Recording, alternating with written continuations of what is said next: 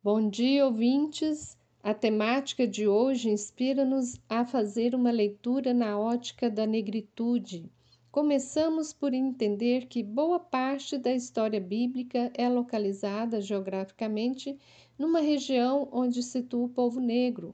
Falamos, sobretudo, do Egito, do lugar onde tivemos grandes momentos de experiências do povo de Israel, onde José, Maria e Jesus foram acolhidos quando Herodes perseguia o primogênito. Mas além da tarefa de pensar lugares e personagens negras nos textos bíblicos, a proposta da leitura bíblica na perspectiva da negritude é de buscar a boa nova para todos os negros e negras que sentem na pele a injustiça. No tempo de Jesus, havia muitas leis que separavam as pessoas. As leis da pureza determinavam quem estava mais próximo de Deus e quem estava mais distante. Embora não faça parte da nossa cultura o sistema do puro e do impuro, ainda há muitas barreiras e preconceitos que separam e dividem as pessoas nos diversos ambientes sociais.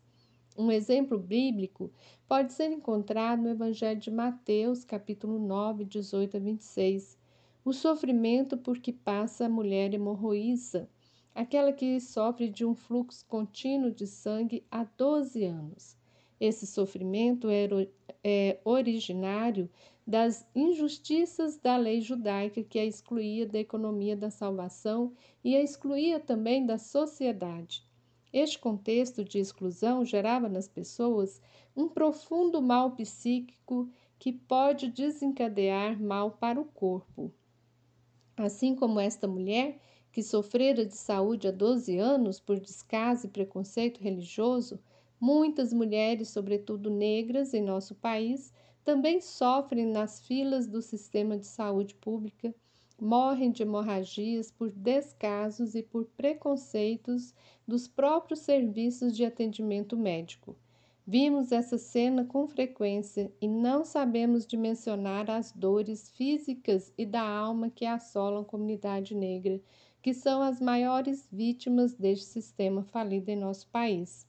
Estamos na Semana da Consciência Negra, que nos impele a uma postura de se refletir e indignar face às inúmeras discriminações existentes em nossa sociedade, bem como sermos uma boa notícia para nossos irmãos negros e negras, estimulando em todo o país a tomada de consciência como cidadãos, ao empoderamento a desconstrução de uma cultura embranquecida e de racismo presente nas estruturas de poder e econômico.